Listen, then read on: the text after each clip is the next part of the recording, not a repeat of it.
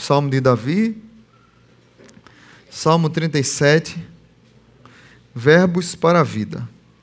Não vou ler o salmo todo e não vou pregá-lo todo. Mas eu quero tirar desse salmo algumas lições para mim e para a sua vida, algumas promessas que estão em alguns verbos nesse salmo, que tem a ver com justamente intimidade com Deus. Tem a ver com tudo que a gente orou agora e com o clamor que nós estamos fazendo para que as vidas sejam quebrantadas, para que as vidas dependam do Senhor. Eu fiquei tão feliz esses dias, recebi tantas mensagens de pastores de outras igrejas que acompanharam a série Alinhamento. E parece que foi um insight que me trouxeram.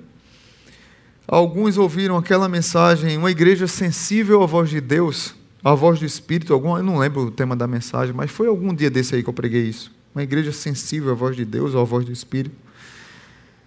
E pastores ligaram para mim chorando, mandando mensagem chorando e dizendo que o que mais. Eu não, eu não falei isso na mensagem. Mas o que mais eles aprenderam com a mensagem que eu falei, mais para nossa igreja, nossa realidade, o que mais eles falaram foi o seguinte: aquela mensagem trouxe para mim que nós precisávamos ter mais intimidade com Deus. E eu não citei isso. Mas aí eu vim entender que nós precisamos ter intimidade com Deus para poder ouvir a Deus. Foi isso que eles quiseram dizer. Que eles queriam dizer. E parece que o mundo doido que a gente vive levou a igreja a criar uma crosta nas costas de intimidade com Deus que tapou os nossos ouvidos que tem levado cada um de nós a não perceber que o mundo tem dito para nós vivermos livres. Nós cantamos aqui vivermos livres na dependência do Espírito, mas será que nós vivemos assim? Nós cantamos aqui que hoje livre sou, mas será que eu vivo liberto? E o mundo tem dito para nós que entregar o caminho ao Senhor é renunciar à liberdade. E os crentes acreditaram nessa mensagem. Entregar o caminho ao Senhor é renunciar à liberdade. Mas muito pelo contrário, o salmista vai nos mostrar, vamos ler daqui a pouco, que entregar o caminho ao Senhor não é perder a liberdade, mas é exercer a liberdade. Entregar o caminho ao Senhor é desfrutar da liberdade que muitos de nós temos desprezado.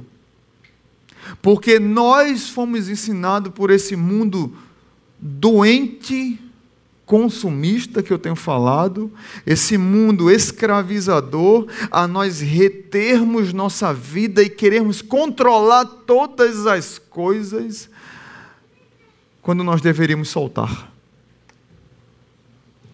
E isso tem levado os crentes a lições simples que a gente aprendeu no início da fé cristã e nós não temos mais. E aí é isso que eu queria falar hoje. No Salmo 37, leio o verso 3 até o 7 e o verso 34. Só esses versos. Salmo 37, um salmo de Davi, diz assim, verso 3.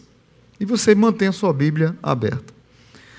Confie no Senhor e faça o bem Assim você habitará na terra e desfrutará segurança. Deleite-se no Senhor e Ele atenderá aos desejos do seu coração. Entregue o seu caminho ao Senhor, confia nele e Ele agirá. Ele deixará claro como alvorada que você é justo e como o sol do meio-dia que você é inocente. Descanse no Senhor e aguarde por Ele com paciência. Não se aborreça com o sucesso dos outros, nem com aqueles que maquinam mal. Verso 34. Espere no Senhor e siga a sua vontade. ele o exaltará, dando-lhe a terra por herança. Quando os ímpios forem eliminados, você o verá. Voltemos para o 3, para o 5. Entregue o seu caminho ao Senhor, confie nele e ele agirá. Vamos dizer todos juntos? Entregue o seu caminho ao Senhor, confie nele e ele agirá. Que Deus nos abençoe. Somos tentados o tempo inteiro a reter a vida para não depender de Deus. Somos tentados o tempo inteiro a reter, a segurar, a controlar. Nós deveríamos viver como trapezistas, mas nós vivemos retendo. Porque trapezista, pastor? Eu escrevi um artigo uma vez publicou no boletim da igreja sobre o trapezista. Que é uma coisa interessante que eu acho fantástica. Quando o trapezista solta o trapézio e ele passa um tempo no vácuo esperando que o outro trapezista chegue para socorrê-lo, tá, o outro está amarrado, os pés presos e pega com as mãos o que está solto no ar, ou o outro lá lança o trapézio para que aquele que está no vácuo espere o trapézio chegar, senão ele cai. Ele estava num controle, o trapézio estava na sua mão. Ele soltou, ele ficou no vácuo, ficou na dependência de Deus e esperando que o outro chegue. Se o outro não chegar, ele fica no vácuo, ele cai. Não estar no controle, era esse mais ou menos o nome do artigo. Não estar no controle é um convite à fé não estar no controle é um convite à fé. O trapezista, naquele momento, ele tem fé, ele não está no controle.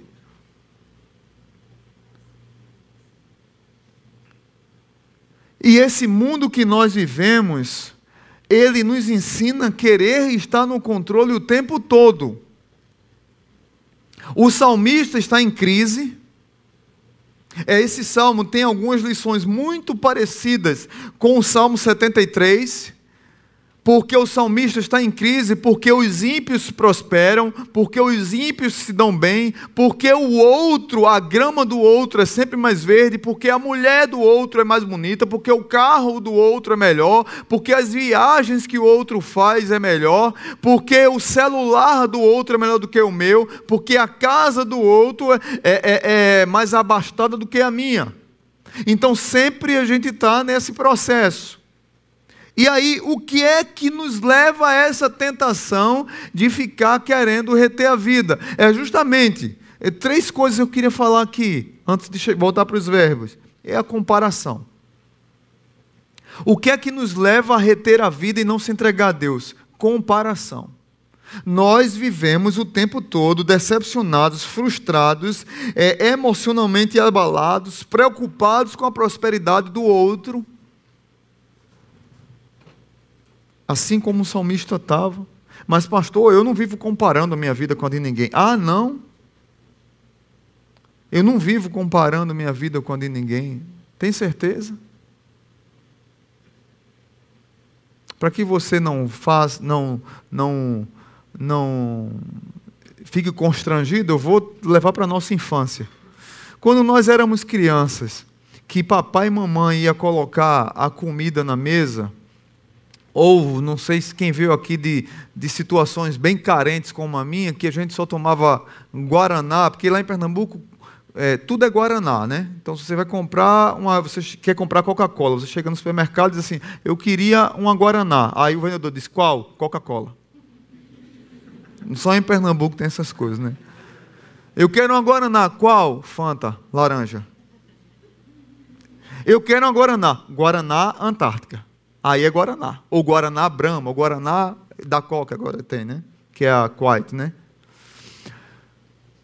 Mas numa cultura de escassez lá de casa, que quando mãe ia colocar o refrigerante para gente, que era bem raro, mas era naqueles copos americanos. Não sei aqui quem conhece, a turma mais jovem não sabe o que é copo americano, não, né? É copo de geleia, não, mas é o americano, é aquele que tem a uma basezinha em cima, né? E ali era medida, viu, Henrique? E eu, a gente ficava de olho. Se o copo do irmão tivesse uma gota a mais, aí subia um pouquinho, aí tinha uma linha assim que a gente via. Era uma gota. Tá vendo, mãe? A senhora ama mais ele do que eu. E o outro ficava. Se o outro, não é assim, Renildo? É, vocês podem se entregar, que vocês ficam se comparando assim. Tá vendo, mãe? A roupa dele foi da Banes, a minha foi da CIA. É assim, a gente vai se comparando e a gente vai crescendo, é um irmão brigando com o outro. Não, ele comeu a coxa, para mim foi o pé. Ele comeu o peito e eu comi o pescoço e a asa. Se você me chamava a comer frango, não se preocupe, eu amo pé. Eu, Marcelo, eu gosto. Pode fazer pé de galinha na sopa para mim me convidar que eu vou com o maior prazer. Não se preocupe com as coxas, pode dar para as coxas para outra pessoa. Mas a gente ficava se comparando e a gente não percebe que com Deus a gente faz a mesma coisa. E a gente apenas só mudou de tamanho, mas continua menino que compara o amor de Deus e mede o amor de Deus pelo que o outro tem e pelo que eu tenho. Se o outro tem mais, Deus ama, não tem nada a ver uma coisa com a outra. O amor de Deus não tá, não deve ser medido pelo que o outro tem, pelo que eu não tenho, ou que eu deixei de ter, ou que eu não tenho. Mas isso tem levado muitos a reterem sua vida e não entregar sua vida a Deus e não terem intimidade com Deus e desperdiçam intimidade com Deus por causa de comparação. Outra coisa, a ansiedade. A ansiedade tem consumido o nosso tempo e tem levado as pessoas a reterem suas vidas e não dependerem de Deus. O Brennan Manning, que era um padre, escreveu um livro espetacular chamado Evangelho Maltrapilho. Ele diz que depois da queda com Adão, a ansiedade produziu é, é, um tipo de ateísmo. E eu concordo com ele.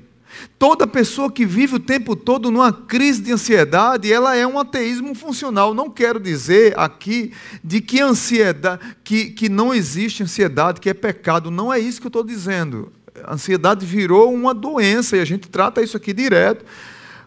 Mas o que eu quero falar é que muitas vezes a raiz da nossa ansiedade é espiritual, é falta de fé mesmo. E aí, Brennan Manning diz que é um ateísmo funcional crido por aqueles que acham que nada acontecerá a menos que eu faça alguma coisa. Ou seja, Deus está morto ou Deus está em estado de coma. E se eu não tiver lá, as coisas não funcionam. E se não tiver meu dedo, as coisas não podem seguir.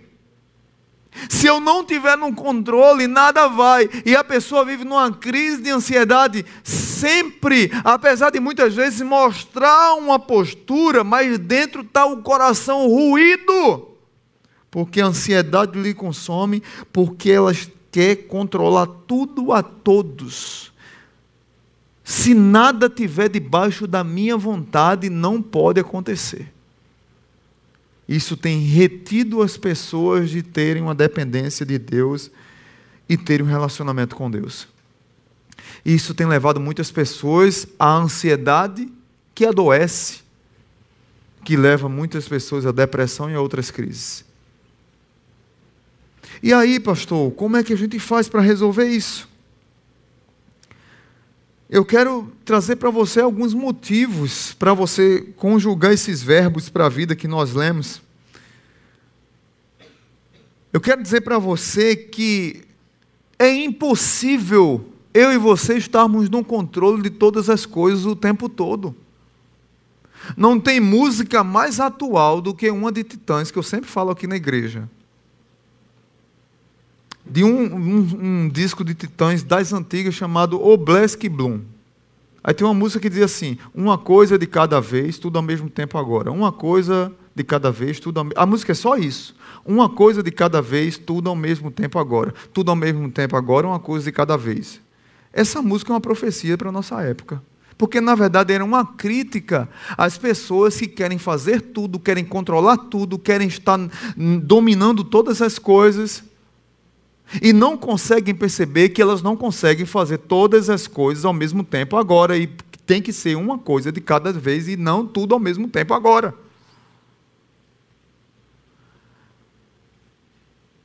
E aí nós temos perdido intimidade com Deus, nós temos esquecido o amor de Deus. Nós muitas vezes, como o salmista, temos perdido de vista que Deus é justo. E que o salmista, por mais estivesse sofrendo, por mais que ele estivesse olhando para o ímpio, o ímpio é que está se dando bem, o injusto é que está que tá tendo as melhores coisas, Deus julgará no tempo dele, que não é o meu tempo. Deus não deixou de me amar porque o ímpio está se dando bem. Deus não deixou de me amar porque tem pessoas que estão me perseguindo. Deus não deixou de me amar porque eu não tô, eu não estou no controle de todas as coisas e nem nunca vou estar. Mas a sociedade tem dito para mim para você que você deve reter a sua vida porque controlar tudo é estar bem. Controlar tudo, na verdade, é um estresse. Nós não temos condições de controlar tudo. Eu não sei aqui quem assistiu aquele filme, eu acho que é Todo Poderoso, de Jim Carrey, que ele é ele que é Deus, ele fica um dia sendo Deus, é isso? Ou é outra pessoa que é Deus? Ele fica é, é outra pessoa que é e ele se torna um dia, né? Eu não lembro, eu assisti aquele filme no cinema faz tempo, né? Então acho que foi em 1900 e esquece. Mas é, tem hora que ele fica louco, se estressa e não aguenta mais ser Deus, porque de tanto e-mail que ele recebe, tanto WhatsApp, tanto Orkut que ele recebe, tanto message MSN, ele recebe tudo e fica doidinho. E ele não dá conta, e ele desiste de ser Deus. E ele começa a fazer coisa errada, porque ele é Deus. Nós não temos condições de estar no controle de todas as coisas. E o salmista está rasgando o coração porque ele está entendendo que ele precisa confiar mais em Deus. E, na verdade, o que os crentes estão precisando é voltar a ter intimidade com Deus para depender mais dele. Por isso que nós precisamos aprender a conjugar esses verbos. E aí eu queria trazer vocês novamente para os verbos. Queria conjugar junto com vocês essas lições aqui, conjugando os verbos para a vida, da vida para desfrutar da dependência de Deus. Conjugue os verbos da vida para para desfrutar da presença de Deus? Primeiro, confie em Deus. Esses verbos, eles são maravilhosos e podem descer doces no paladar de alguns. Mas para aqueles que querem o tempo todo estarem no controle de todas as coisas, esses verbos aqui, eles descem amargo. Mas é melhor ser amargo e que você desfrute dele e aprenda a caminhar com Deus do que você ficar querendo coisa doce, como aquelas caixinhas de promessa. Quem, quem os irmãos aqui que tem, já tiveram caixinha de promessas, se confesse aí logo seus pecados. Olha aí. A palavrinha de Deus hoje para minha vida. Ser forte e corajoso. Só é palavra boa, né? Não tinha uma sem vergonha, se conserte. Não tinha essa. Não tinha essa, não. É que nem os biscoitinhos da sorte, né? Os crentes compravam a caixinha de promessa, é, tu me enricou aí vendendo isso. Todo dia tinha uma, né? Cartomancia evangélica, né? Aí você tirava a carta do dia lá, né? Aí a turma só quer isso. Eu prefiro as palavras amargas, mas que trazem vida e trazem cura. Confie em Deus. E a ideia do salmista aqui é extremamente dura, porque o salmista ele traz duas realidades nesse, nesse confia em Deus do verso 3. A primeira é: ou você confia em Deus, ou você confia em você mesmo. Ou você confia em Deus, ou você confia nas suas próprias forças. E nós temos recebido uma mensagem constante: confia em você, é na sua força, é no seu poder, é você que está no controle, você é você, você, você, você. E o salmista diz assim: confie em Deus, confia em Deus. E outra coisa forte aqui nesse texto é que o salmista estava falando para ele mesmo que ele precisava confiar em Deus, porque os inimigos estavam lhe perseguindo, mas ele estava seguro, porque ele estava seguro pela mão poderosa de Deus. Então, nós que confiamos em Deus, confiamos em Deus porque a nossa confiança, a autoconfiança, ela é fajuta e ela está fadada a cair em fracasso. E nós confiamos em Deus porque, por mais que o inimigo nos persiga ou tente nos destruir, nós estamos seguros porque Deus está no controle da nossa vida. Provérbios capítulo 3, versos 5 e 7 diz assim: Confie no Senhor de todo o seu coração e não se apoie em seu próprio entendimento. Reconheça o Senhor em todos os seus caminhos e ele endireitará as suas veredas, ou seja, caminho seguro. Não seja sábio aos seus próprios olhos. Tema o Senhor e evite o mal. Aí lá Isaías vai falar um pouco, tem um pouco a ver com esse salmo, Isaías 50, verso 8 ao 10. Aquele que defende o meu nome está perto. Olha que coisa linda. Quem poderá trazer acusações contra mim? Encaremos-nos um ao outro. Quem é meu acusador? Veja que confiança tem aqui o profeta. Quem é o meu acusador? Que ele me enfrente. É o soberano, o Senhor que me ajuda. Quem irá me condenar?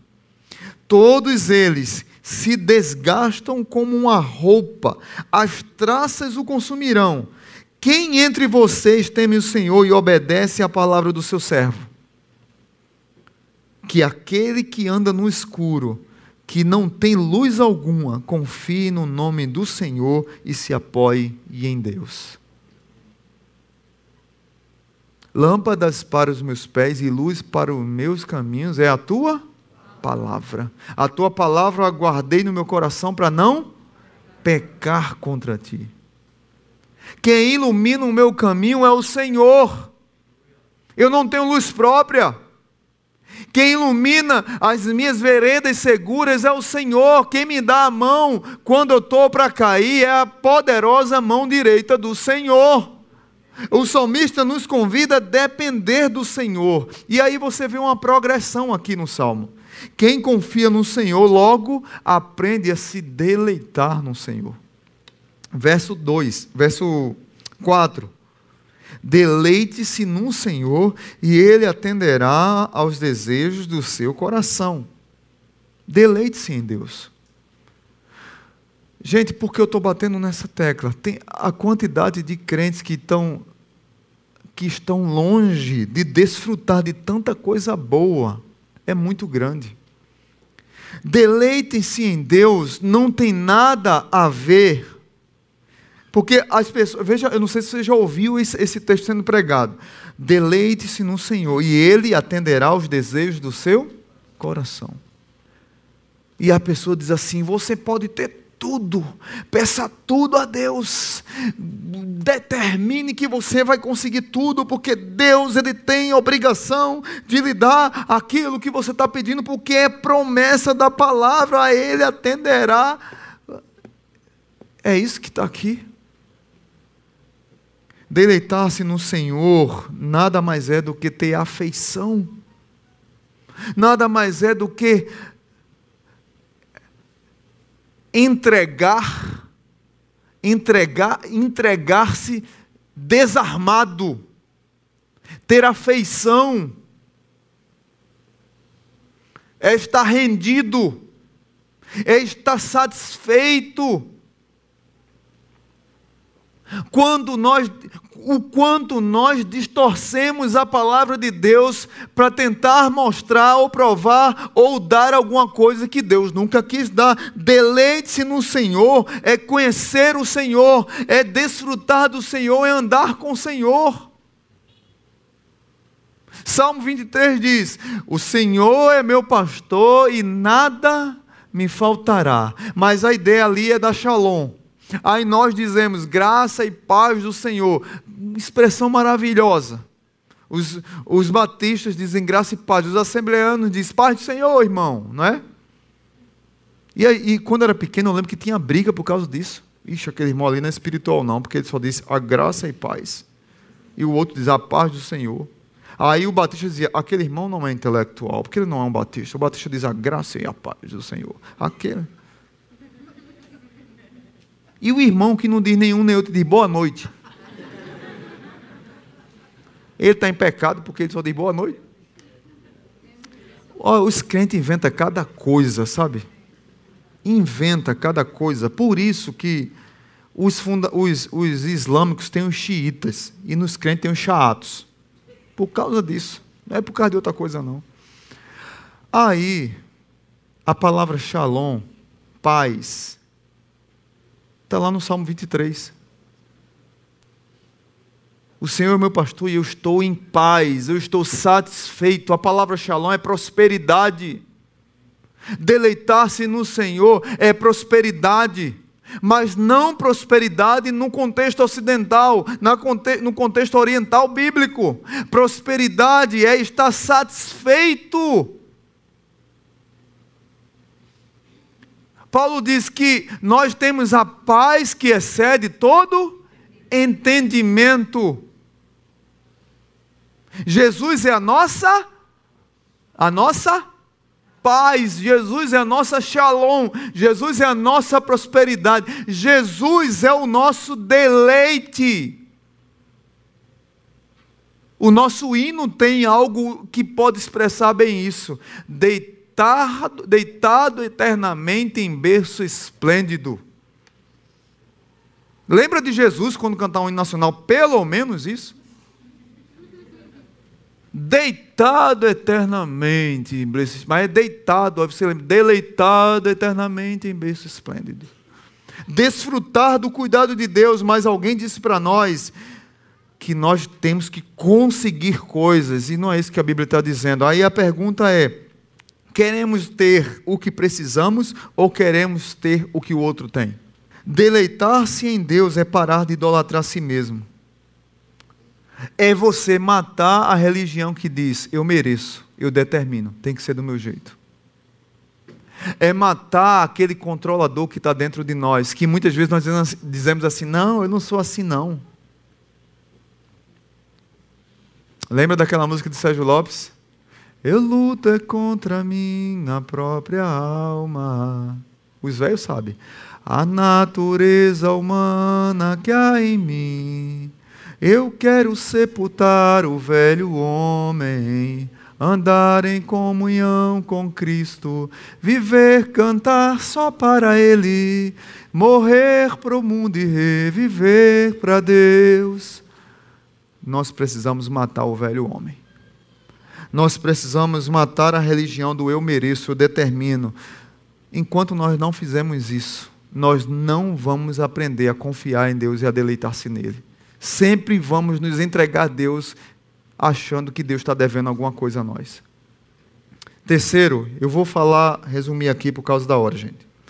Entregue a Deus, diz assim, o verso 5: entregue o seu caminho ao Senhor, confia nele e ele agirá. E a ideia aqui é de você rolar um peso, de você tirar o peso das costas, tem uma pedra pesada. Nós somos chamados não a parar no caminho, mas a tirar a pedra que está sobre nós pesada, jogar essa pedra no rio da vida que passa, para que nós possamos caminhar seguindo nos passos de Jesus. Talvez você está aqui nessa noite e você está carregando pesos que você não deveria carregar. E Jesus está dizendo para você assim: olha, confia, deleite-se, entregue. Entregue é tira o peso. Derrama esse peso aqui, ó. Faz isso para o peso cair das costas. Às vezes o peso está tão grande que está colado. Pede ajuda a alguém para tirar esse peso. Jesus não quer que venhamos a carregar pesos que ele já pagou e já carregou na cruz do Calvário. O salmista, ele compreende que precisava entregar sua vida a Deus e ser dependente completamente de Deus. E aí a, a consequência de confiar, deleitar e entregar é é o quê? Qual é o próximo? Descanse no Senhor. É descansar, verso 7. Descanse no Senhor. Verso 2, 5 do Salmo 62 diz: Descanse somente em Deus, ó minha alma, dele vem a minha esperança. Onde é que está a sua esperança? O jovem rico chegou para Jesus e disse que queria seguir Jesus. Jesus sabia onde é que estava a esperança daquele jovem. Disse: Venda tudo que tem, entregue aos pobres. Não é que Jesus estava fazendo, mandando o jovem ser louco. Não é isso. Jesus sabia que aquele jovem, ele idolatrava, o Deus dele era o dinheiro. Pelo contrário, a Bíblia está cheia de ensinos de pessoas que têm o dom de empreendedorismo. Cara, empreenda. Mulher, empreenda. Pessoas que sabem fazer dinheiro, faça. Mas não deixe isso ser o seu Deus. Aquele jovem, o dinheiro era o Deus dele. Quem é empreendedor tem que usar o empreendedorismo. É bíblico. Faça multiplicar mais, você vai abençoar muito mais pessoas, dar emprego, abençoar muita gente. E seja generoso. É, porque tem pessoas que são bem empreendedoras, mas não são generosas. O Deus é o dinheiro. E Jesus está dizendo para aquele jovem, como diz lá em Mateus: onde está o teu tesouro, ali estará o teu coração. Aquele jovem foi embora triste, porque ele não sabia o que era descansar em Deus. Quem tem outras coisas como fonte da sua esperança, tem pessoas que a sua esperança está no marido, a sua esperança está no filho, a sua esperança está é, no emprego, a sua esperança está num, num ídolo, mas não está em Deus. Não consegue descansar em Deus. E por último, espera no Senhor. Espera no Senhor. Não fique desesperado quando você vê os ímpios com a possibilidade da vitória. Porque um dia eles serão destruídos. Deus está no controle. Um dia o pecado deles será revelado. Tem gente que você diz assim: caramba, a pessoa. É... Um dia vai estar preso um dia vai ser envergonhado. A sua esperança deve estar em Deus. Isso não quer dizer que você não deve orar para que Deus faça justiça, para que as autoridades façam justiça. Não é isso que eu estou dizendo. O que eu estou dizendo é que você não deve se desesperar por isso, porque você aprendeu a confiar, você aprendeu a se deleitar, você aprendeu a entregar, você aprendeu a descansar e você agora está tá, tá preparado para esperar. O salmista diz isso porque ele passou por circunstâncias terríveis e difíceis como eu e você passa. E que Deus abençoe sua vida. E que você não diga, eu posso. Diga assim, Deus, eu confio no Senhor. Que você não diga, eu mereço que você diga assim: Eu quero me deleitar em Deus. Que você não diga: Eu retenho porque é meu. Você diga: Senhor, eu te entrego. Que você não diga: Eu me esforço porque é pelo meu poder e minha força. Que você diga: Eu vou descansar. Que você não diga: Deus, quando o Senhor vai corrigir e socorrer esse mundo maluco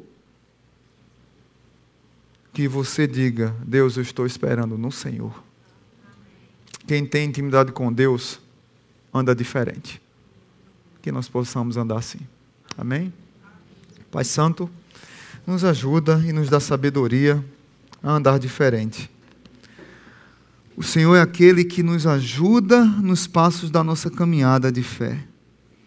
Dá à tua igreja sabedoria, dá à tua igreja paz, dá à tua igreja direção que nós possamos, como igreja do Senhor, seguir teus passos, mas principalmente aprendermos a confiar, a se deleitar, a se entregar, a descansar e a esperar. São verbos que servem para a nossa vida, mas nesse mundo tão ansioso, esse mundo tão longe do Senhor tem nos ensinado a adoecer o nosso coração a amargurar nossa alma. Nos ajuda, Senhor, a depender do Senhor, para que possamos conjugar esses verbos para a nossa vida. de maneira sábia e completamente dependente do Senhor, não retendo a nossa vida, mas entregando.